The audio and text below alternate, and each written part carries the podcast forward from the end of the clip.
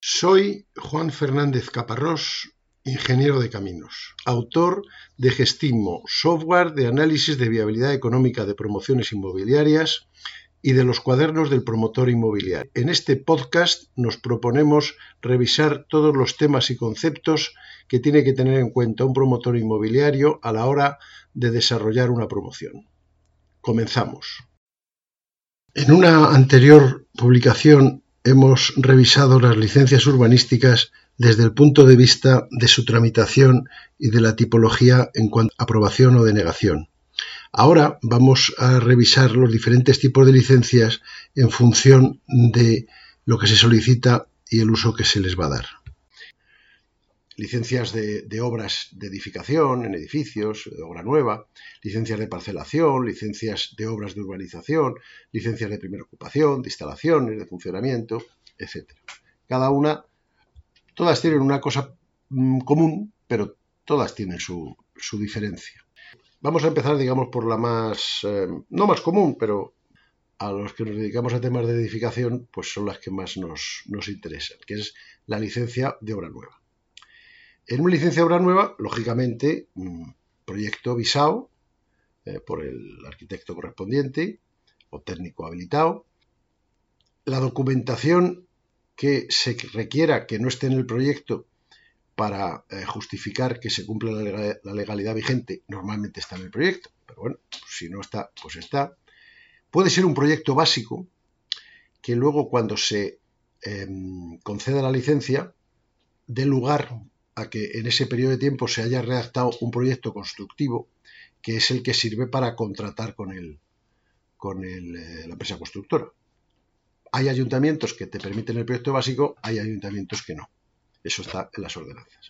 También hay que eh, hacer un estudio de la gestión de residuos. Lógicamente en el proyecto pues estarán los temas de certificación energética, en fin, todas estas historias.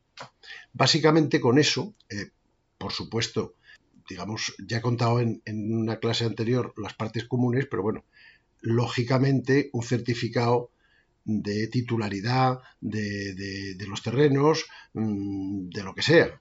O sea, ¿usted por qué quiere hacer esta, este edificio aquí? ¿Usted quién es? Soy el dueño. Eh, soy una empresa que ha llegado a un acuerdo de aportación o permuta, eh, lo que sea. Estoy en un concurso de cesión gratuita de suelo público. la parte que corresponde. Con toda esa documentación se hace todo el procedimiento, lo que hemos comentado anteriores, subsanaciones, etcétera, etcétera. Te la dan, pues estupendo. Hay que pagar. Las eh, licencias para obra nueva están grabadas con un impuesto. No es este el lugar, pero eh, hay impuestos y hay tasas. Los impuestos eh, en su conjunto contando con todos ellos, sirven para financiar anualmente al municipio, al término municipal, o a la comunidad autónoma, o al Estado, o a quien sea. No tienen una. no son finalistas, no se hacen para esto, sino que se juntan todos los impuestos y con eso se elabora el presupuesto del ayuntamiento. Em, la ley de haciendas locales dice que ese tipo de impuesto como máximo es un 4%. Depende también un poco del número de la población, de, número de habitantes. Puede estar más detallado, porque no hay que ir igual no hay que ir al máximo, puede estar más detallado en las ordenanzas municipales. Y ese 4% se gira sobre el coste de ejecución material. Repito, coste de ejecución material. Cuando uno pide la licencia y, eh, el impuesto se paga cuando te la conceden. Cuando te la conceden, tienes un proyecto básico en el que has hecho un presupuesto orientativo, suficientemente eh, real, pero aún no has empezado la obra y mucho menos la has terminado. Entonces, ese mm, tipo máximo del 4% que se graba sobre el coste, te van a cobrar eh, el coste de ejecución material sin IVA, te van, te van a cobrar una liquidación provisional cuando le vais a cobrar al promotor una liquidación provisional en base al presupuesto presentado. Pero cuando se termine eh, la obra, entonces habrá que hacer una liquidación definitiva en base a los costes reflejados en el proyecto eh, de ejecución final. Y entonces el, el ICIO se paga en dos veces. Normalmente, pues la gran mayoría del importe es al principio y lo que reste, pues al final. Pero además, también hay, eh, esta, esta licencia está grabada con una tasa. Una tasa no es un impuesto, es, se saca dinero del contribuyente, pero en base a que sirve para eh, cubrir unos gastos que tiene que hacer el ayuntamiento. Para estudiar la licencia de obras, eh, pues hay que dedicar un tiempo de técnicos, eh, una documentación, un papeleo, lo que sea. Bueno, pues eso lo cubre la tasa. En otros tiempos, hace 50 o 60 años, realmente esa tasa se cobraba en función del coste y parte incluso, una buena parte de los honorarios de los técnicos municipales se derivaban de esa tasa. Entonces ganaban una barbaridad, por cierto. Eso luego se pensó que no era muy lógico porque no era solo el trabajo del aparejador o del arquitecto o del ingeniero, sino que también era un trabajo de todo el ayuntamiento. Y esas tasas están reguladas en las ordenanzas municipales. Y pueden ser importantes, pueden ser a lo mejor eh, un 1 y pico, un 2%. Bien, eso está en las ordenanzas. Cada municipio, cada, ayuntamiento tendrá sus ordenanzas y ahí estará la cosa clara. Todas las licencias que vamos a, ver tienen su tasa, que está en las ordenanzas. Y bueno, pues ahí habrá que ir a mirar. El impuesto ICIO, que es impuesto de construcciones, instalaciones y obras, pues solo se graba cuando haya construcciones o instalaciones o obras. O sea que si uno pide un, cambio de, de, una recalificación, pues ahí no hay ICIO. O una licencia de funcionamiento, pues tampoco hay una tasa que está grabada y definida en la ordenanza municipal correspondiente. Otro tipo de licencias. Bueno, la licencia de obra es la más importante porque representa mucho dinero para el ayuntamiento, representa una actividad muy interesante para el ayuntamiento porque se está haciendo un edificio donde van a habitar futuros em, votantes y eh, censados en el ayuntamiento que tendrán que pagarán sus futuros impuestos del IBI, etcétera, etcétera, y además porque se cumple una de las razones de ser de los planes generales, que es eh, determinar el modelo de crecimiento. Bueno, pues el modelo de crecimiento desde un punto de vista de un plan general termina cuando tengo el edificio con la gente viviendo dentro. Por eso es importante. Hay otras licencias, mm, por ejemplo, las licencias de parcelación.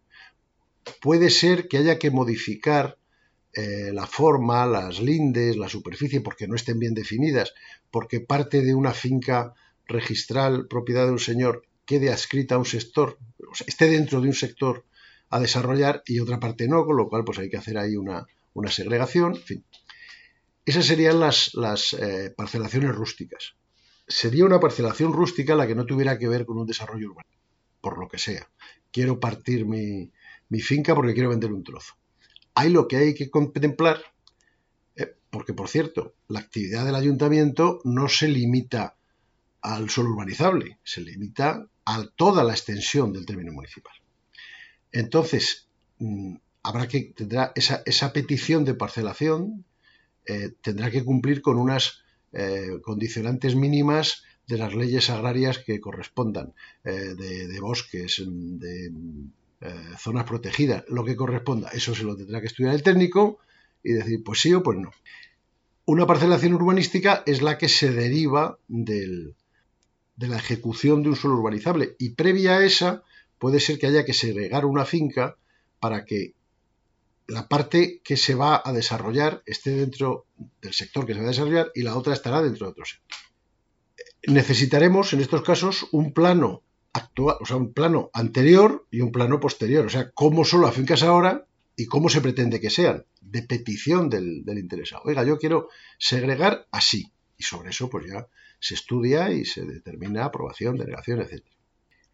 Cuando se hace la aprobación definitiva de un proyecto de urbanización, eso equivale a la, mm, puesto que se ha estudiado hasta la exhaustividad, equivale a licencia de obras, de obras de urbanización, que entonces no se paga ICIO, aunque hay algunos ayuntamientos que, bueno, intentan, eh, y también habilita al proyecto de reparcelación, que es consecuencia del, del, proceso urbanístico. Entonces no hace falta una licencia de reparcelación. Y lo mismo pasa en las obras de, urbanización, que no necesitan de licencia, puesto que ha habido un procedimiento administrativo municipal que les ha dicho esto se puede hacer, pues no hay que volver a estudiárselo. Las licencias de primera ocupación puede eh, que se hagan bajo declaración responsable o puede que se hagan bajo licencia. Pero su concepto es que autoriza que se puedan usar por primera vez las edificaciones que sean, normalmente viviendas, pero también edificios de oficinas o, de terciario o de lo que sea. Esta licencia de primera ocupación es obligatoria para contratar los servicios. A ver, yo estoy haciendo tengo una, me han dado una licencia de obra nueva y he contratado mi luz mi, de obra y mi agua de obra y vale, pero ya he terminado, he entregado ese edificio, bueno, la obra, el constructor ha entregado al promotor ese edificio con su certificado de fin de obra y tal y cual. Y entonces, eh, en ese procedimiento también los, instaladores han ido a emitir sus boletines diciendo que las instalaciones están bien hechas, pero hasta que no se conceda la licencia de primera ocupación, los propietarios y la comunidad de propietarios no pueden ir a contratar la luz, el agua ni nada. Por lo tanto, es una licencia muy importante, porque sin esa no se puede vivir dentro. Primero, porque no se puede vivir legalmente y segundo, porque no te dan ni luz, ni agua, ni nada. Junto con la licencia primero, si estamos hablando de un edificio residencial, en un edificio residencial hay algo más que viviendas. A lo mejor hay un garaje, a lo mejor hay ascensores, a lo mejor hay una piscina. Entonces, esos son actividades que requieren también licencias de apertura y de funcionamiento. En algunos sitios, en algunos municipios, se intenta juntar estas tres licencias para agilizar los trámites y en otros se separan, porque si se separan, pues mm, hay tasas que cobrar. Bien, nosotros, el, ayuntamiento va a requerir cosas para esa licencia de primera ocupación. Primero el certificado final de obra. Se ha terminado la obra y su propietario la ha recibido. El presupuesto final para poder eh, hacer la liquidación definitiva del ICIO. El libro del edificio, porque así lo dice la ley los boletines de los instaladores para comprobar que las instalaciones están bien hechas, el certificado de la gestión de residuos. Para determinar que ese conjunto de ladrillos, hormigón, ventanas y cables constituye una vivienda, que se puede vivir en ella. Ya digo que es probable que haya un garaje comunitario, es probable que haya una piscina, y entonces, además de eh, la licencia de primera ocupación, hay que gestionar la licencia de apertura de esas instalaciones que se va a pedir en general pues, la licencia de primera ocupación, si no se tramita conjuntamente. Estas actividades, garaje, piscina, ascensores, tienen que tener un contrato de mantenimiento, tienen que estar operativas y, que si se estropea que se arreglen desde el primer instante. Entonces tiene que haber un contrato previo de mantenimiento con la compañía que corresponda. También tienen unas instalaciones eléctricas de importancia, pues tendrán que tener los boletines de las instalaciones eléctricas de la piscina y del garaje. En el caso de garajes, habrá un certificado de instalaciones contra incendios, de mm, eh, detectores de humo, eh, evacuaciones de mm, tuberías forzadas, lo que sea. Todo eso se tiene que cumplir. Y ahí es un procedimiento eh, de una cierta importancia. No digo nada a las superficies mínimas de las plazas de garaje, que todo eso lógicamente se habrá previsto en la licencia de obra, pero hay que volver a comprobarlo porque del dicho al hecho pues puede haber un poco de trecho. Hay otras instalaciones, eh, ascensores, escaleras mecánicas en caso de edificios de oficina, centros de transformación, que no suele ser el caso porque los centros de transformación se suelen ceder a la compañía eh, suministradora eléctrica, pero a lo mejor resulta que entran dentro de nuestra de la propiedad de la comunidad de propietarios. En fin, instalaciones de agua caliente sanitaria, térmicas de algún tipo, eh, protección contra incendios, instalaciones de telecomunicación, eh, instalaciones de energía eléctrica.